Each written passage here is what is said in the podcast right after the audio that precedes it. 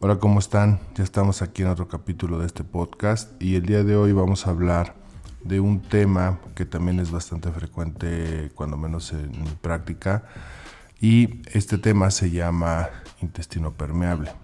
Y muchos de ustedes se preguntarán, bueno, ¿qué es este intestino permeable? Porque a lo mejor ya lo han escuchado, a lo mejor es la primera vez que escuchan este término, pero déjenme decirles que es una enfermedad bastante, bastante común y muchas veces lo único que nos dice, digamos como de síntomas este problema, es que la gente se siente inflamada de la panza, ¿no? ¿Quiénes de ustedes no se han sentido que cuando llegan a comer algo, llegan a tener algún tipo de, distensión abdominal o que tengan gases?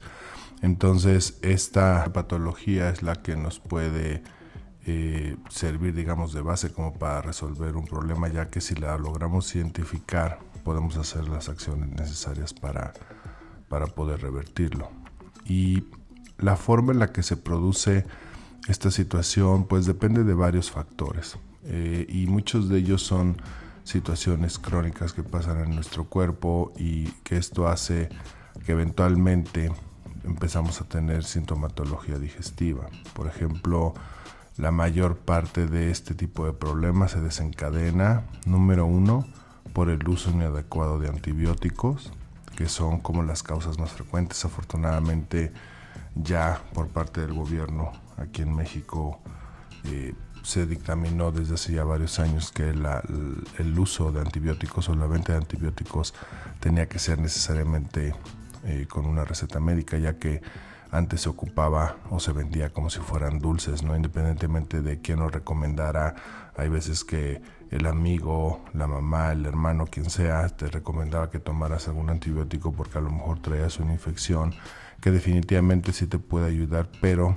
también presenta otras repercusiones en este sentido, ¿no? Como por ejemplo el hecho de, utilizarlos, además de eliminar las bacterias malas por las cuales lo tomamos, eh, resulta también que eh, elimina parte de la microbiota intestinal. Entonces, esta situación, si lo hacemos de manera crónica, si lo hacemos de manera repetitiva, pues obviamente afecta la configuración de estos microorganismos que deberían de vivir en el intestino.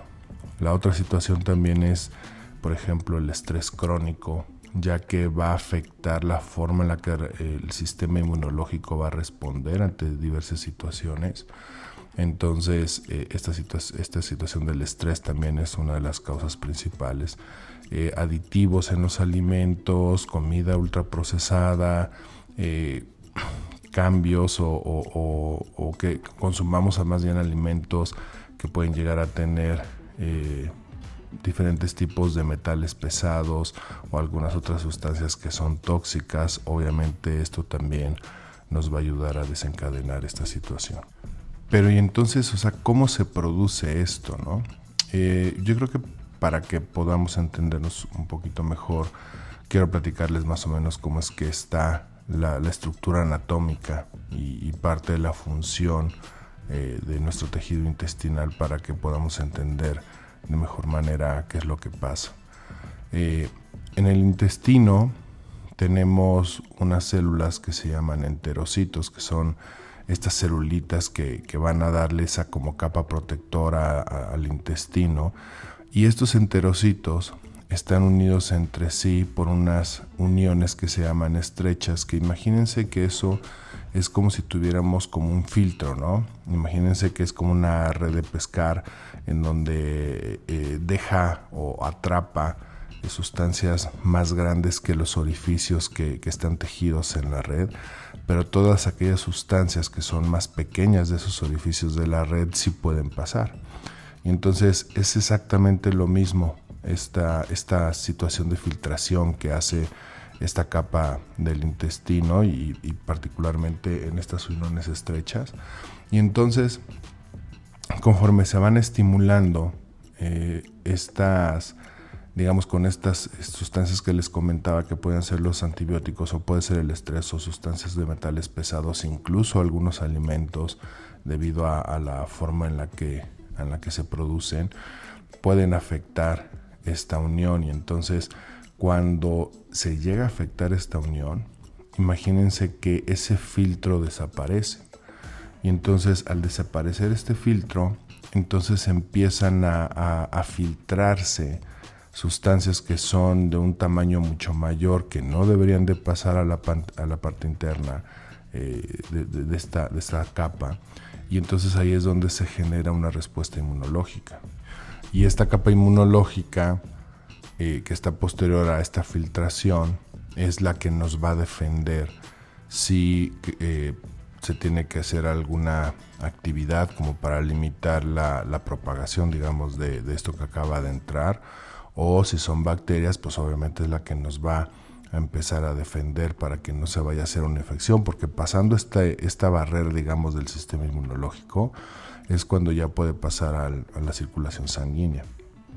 Y obviamente esto pues nos, va a afectar de diferentes maneras. Les hacía un comentario hace ratito de que los síntomas más comunes, que no necesariamente significa que tengamos intestino permeable, pero que nos puede hacer sospechar que tengamos intestino permeable, es que todo el tiempo nos estamos inflamando, ¿no? con las comidas. Pero además de eso, otro de los síntomas súper importantes es que podemos empezar a tener dolores de cabeza, dolores articulares, nos llegamos a sentir cansados todo el tiempo, de repente eh, podemos tener cierta dificultad para la concentración, este, problemas de memoria, eh, que no tengamos energía prácticamente para hacer nada o que definitivamente podamos desarrollar otro tipo de enfermedades de carácter inmunológico, como por ejemplo artritis, como por ejemplo los problemas de la tiroides, que ya lo habíamos comentado en otro post, entre otras enfermedades. Y obviamente como no es una eh, situación, digamos, al inicio, que es cuando podemos llegar a sentir esta distensión o esta inflamación abdominal, no es, no es una cosa eh, que, que, nos eh, dicte por, la molestia de ir a, ver a algún doctor, esperamos mucho tiempo y es cuando posteriormente se pueden desarrollar este tipo de enfermedades. Y para que quede todavía más claro de, cómo es que funciona este filtro, les voy a poner un ejemplo que pudiera parecer muy gracioso, ¿no? Pero en realidad, así como sucede con este ejemplo que les voy a contar, así es básicamente lo que pasa en el intestino. Entonces, imagínense que que en nuestras células del intestino, los enterocitos, es como si estuviéramos en la frontera México y Estados Unidos. Y entonces, las únicas sustancias que pueden pasar a través de esta unión estrecha que les decía son las personas que tienen visa. Si hubiera alguien que, quisiera pasar sin visa, obviamente no, no, no podría pasar. ¿no? Y esa es la función de este filtro que, que se tiene, digamos, entre las células del intestino. Entonces lo que pasa es que, imagínense que un día este, llega de haber, deja de haber más bien el eh, personal, digamos, de, de, migración en esta zona y de repente empiezan a pasar muchas personas que no tienen visa. Y regularmente, después de esta parte donde están los agentes de migración, más para atrás está pues la patrulla fronteriza, ¿no? que es el sistema inmunológico en este caso.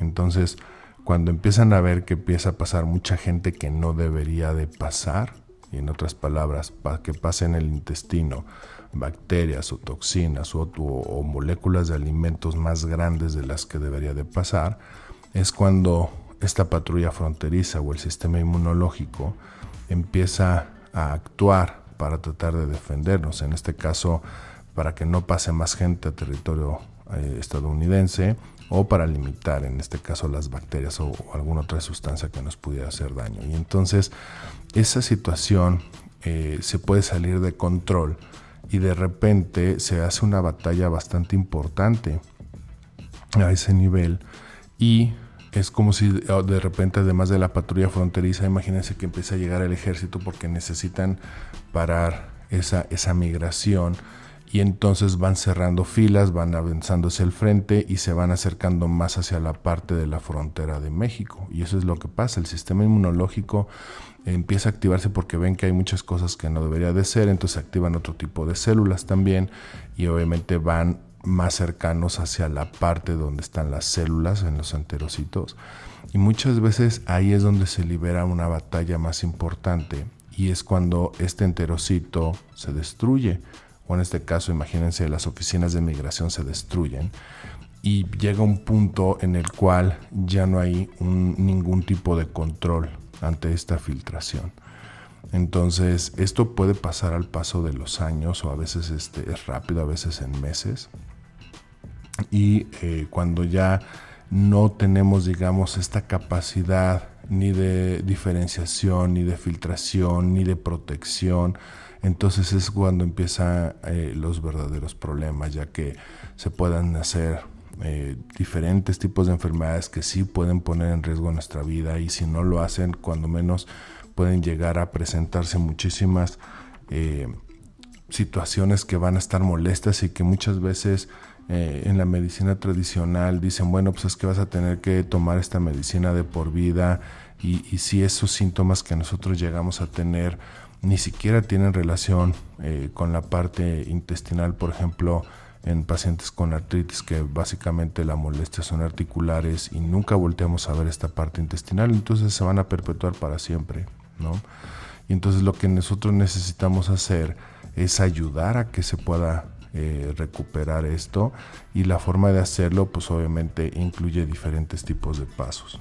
En algunas ocasiones también parte de los, de los síntomas que se pueden llegar a presentar es que podemos empezar a tener evacuaciones diarreicas, a lo mejor no en la frecuencia eh, como cuando tenemos una infección intestinal que, nos va a generar diarreas profusas, constantes, a cada ratito y en, muchas, este, en mucha cantidad, sino aquí podemos llegar a tener de repente las evacuaciones que pues a lo mejor es una vez o son dos veces al día, pero de tipo pues prácticamente como si tuviéramos una infección. Entonces, eh, dentro de los pasos, digamos, que tenemos que, que hacer es, primero tendríamos que estar identificando cuál es la causa principal de, que se haya generado esta situación. Eh, como les comentaba, como es multifactorial, o sea, puede estar relacionada con varias cosas, pues sí es importante identificar qué es lo que lo está generando. Y aunque muchos profesionales de la salud no toman una, eh, no le toman la importancia suficiente a la alimentación, eh, dentro de, mi práctica yo les puedo comentar que eh, algunos alimentos sí son una causa muy muy importante y frecuente de por qué las personas pueden padecer esta, este tipo de problema.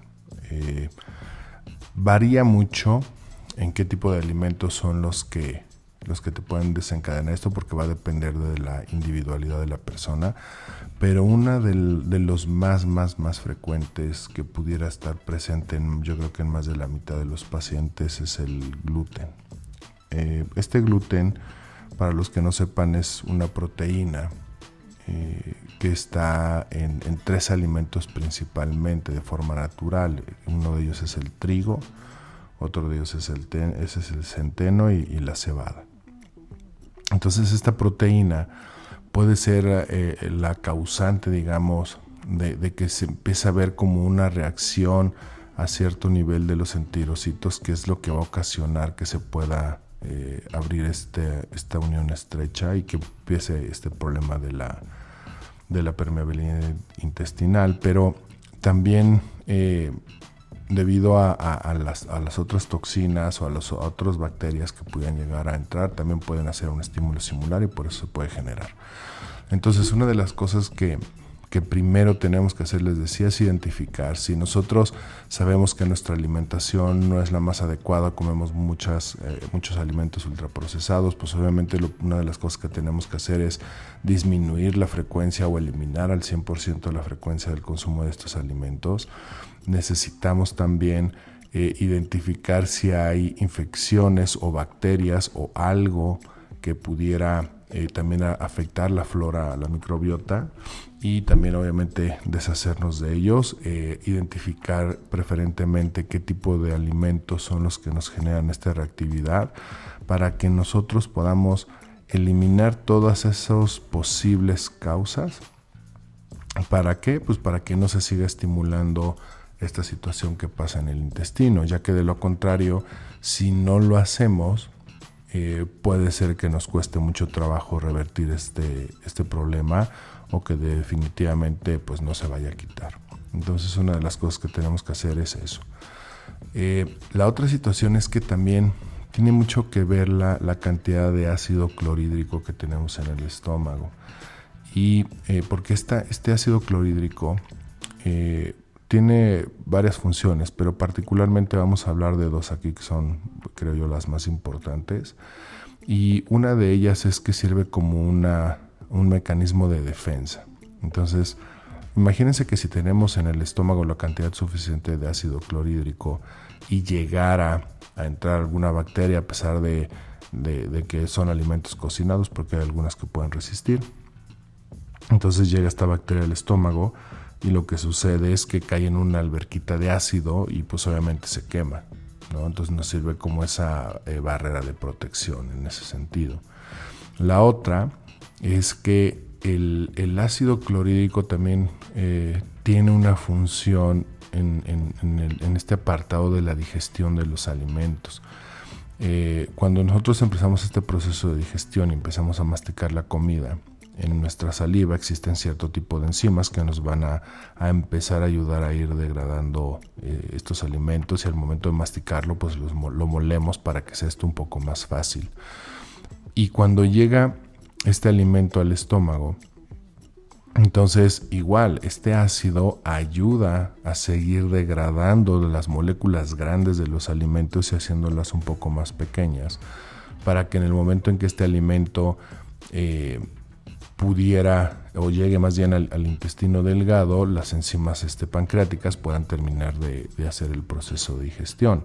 Si llegan moléculas más grandes, pues obviamente va a costar mucho más trabajo y entonces la comida conforme pasa el tiempo se fermenta y eso es lo que nos puede estar produciendo también más gas.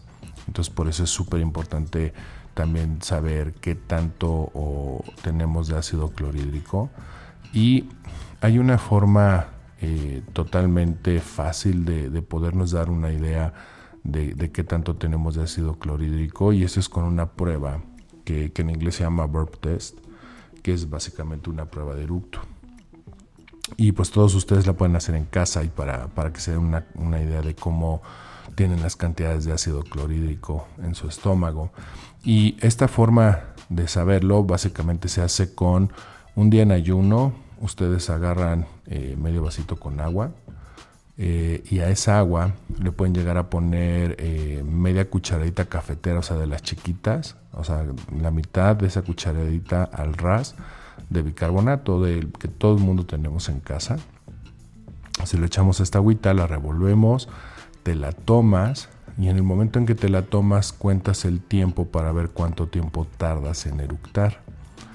Lo, que se considera normal es que sean menos de dos minutos. Y entonces, eso significa que si tenemos, eh, si tardamos más tiempo, dos minutos y medio, tres minutos, cinco minutos, diez minutos o de plano nunca eructamos, eso nos da eh, una pauta para saber si eh, necesitamos hacer un reemplazo de ácido clorhídrico o no. Entonces, inténtenlo, háganlo en su casa y mándenme un mensajito para ver qué, es lo que se tardaron en, hacer esto. Y bueno, pues ya que tenemos identificado si tenemos buen ácido clorhídrico o no, que ya eliminamos estas eh, sustancias que pueden estar afectando eh, la función de nuestro intestino, pues entonces tenemos que empezar a, preparar, digamos, eh, el terreno, ¿no?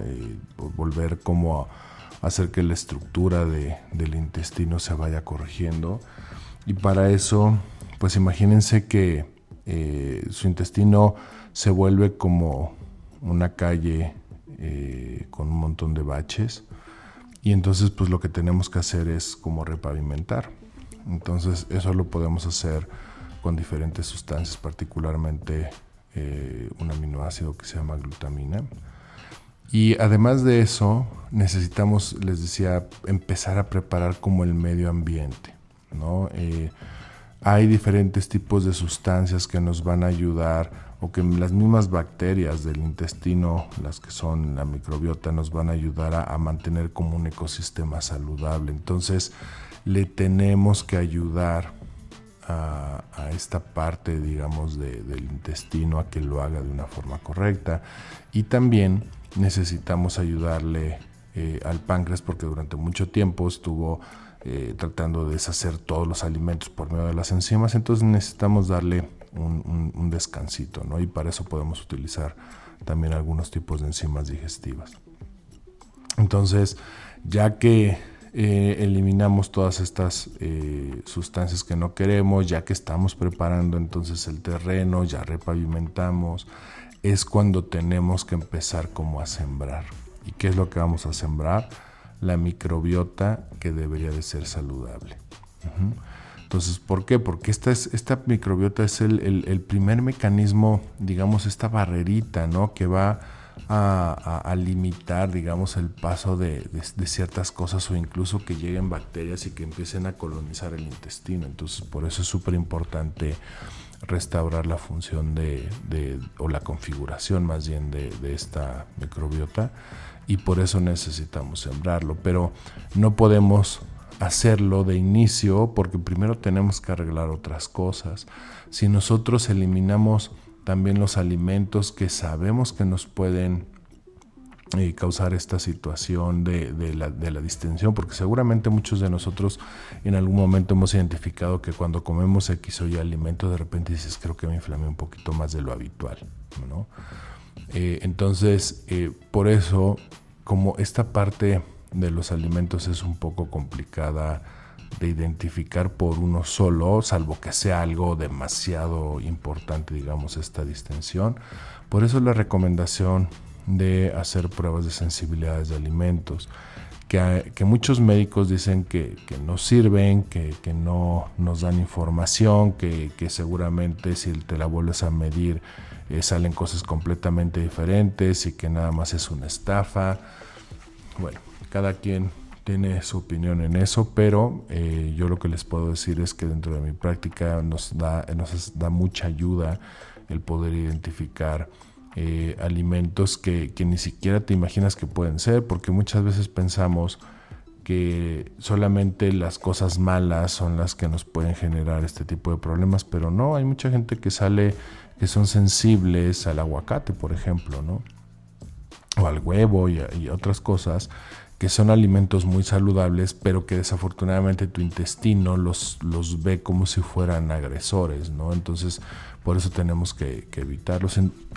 y si hacemos entonces todo esto de, quitar las toxinas, quitar las bacterias, quitar los alimentos que nos hacen daño, este, repavimentar, preparar la, el terreno, volver a sembrar la microbiota y todo funciona perfectamente bien, pues resulta que de repente hay, enfermedades que no están en el intestino, como lo que les comentaba eh, hace un ratito acerca de la artritis, que desaparecen o remiten.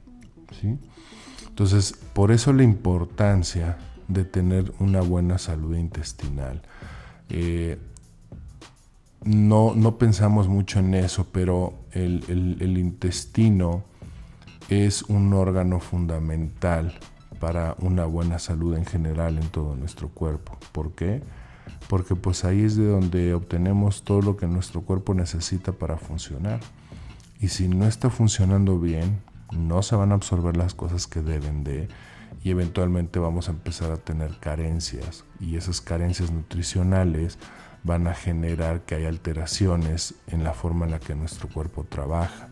Y estas alteraciones hacen que se presente la enfermedad. Y por eso es importante que, cuidemos de él. Y por poner un ejemplo un poco más específico, no sé si sabían ustedes, pero cerca del 95% de la serotonina que se produce en nuestro cuerpo, la serotonina para los que no conocen, es esta sustancia, se llama neurotransmisores, que son los que estimulan, eh, se estimulan en nuestro cerebro, en las neuronas, y que nos permiten no tener depresión, ser felices, podernos concentrar parte de, la energía. Eh, y entonces, si vemos que esta serotonina se produce el 95% en el intestino y no lo tenemos bien, pues ¿qué creen que va a pasar? Que vamos a andar ansiosos, que vamos a andar con depresión y hay veces son problemas fuertes de, esta depresión. Y entonces por eso no podemos dejar a un lado eh, el ponerle atención a este órgano tan importante. Porque en realidad eh, deberíamos de, siempre tener en cuenta que, nosotros no somos órganos por separados y que todo está interconectado. Y creo que muchas veces o, en la actualidad en la práctica médica se ha perdido digamos de esta noción ya que eh, muchas veces vamos con un especialista, a lo mejor vas con el reumatólogo para tratar el problema de la artritis, y puede ser que jamás te pregunte cómo está el estómago y si se fue y si, suponiendo que le dijeras que tienes como a lo mejor un poco de reflujo o a lo mejor un poco de distensión en lugar de, de, unir digamos todas estas pistas para para poder hacer un tratamiento un poco más integral te dice ah bueno entonces este si tienes este problema vete con el gastro no pero el gastro nada más se fija en, la parte digestiva y no ve la parte de las articulaciones. Entonces, si tú le dices que tienes acidez, lo único que te va a hacer es que te va a dar omeprazol o algún inhibidor de la bomba de protones para que se deje de producir ácido clorhídrico. Y muchas veces a lo mejor el problema no es una, situación de acidez, sino falta de ácido y, nos da un síntoma muy, muy parecido a como si tuvieras mucha acidez, ¿no? Entonces, por eso considero que esta, esta situación de de tener en cuenta pues como todas estas interacciones que tienen cada uno de nuestros órganos no los debemos de dejar eh, pasar y, es importante también que, ustedes como pacientes de repente sí eh, es bueno, nosotros aprendemos mucho de ustedes, de repente no podemos pensar en todo, somos seres humanos, no, conocemos toda la medicina, eh, pero de repente cuando algún paciente llega eh, particularmente conmigo, oye doctor, fíjate que, vi esta situación, entonces analizamos, comentamos y vemos de qué manera pudiéramos eh, resolver esta situación junto, ¿no? Entonces, eh, pues espero que les haya servido esta información y espero recibir muchos mensajitos de ustedes, a ver cómo les fue con la prueba del, bicarbonato y pues recuerden seguirnos en nuestras redes sociales en Instagram estoy como arroba dr.hvalle o en las redes de la clínica que es arroba hgclinicmx y pues bueno pues nos veremos en la próxima. Pásenla bien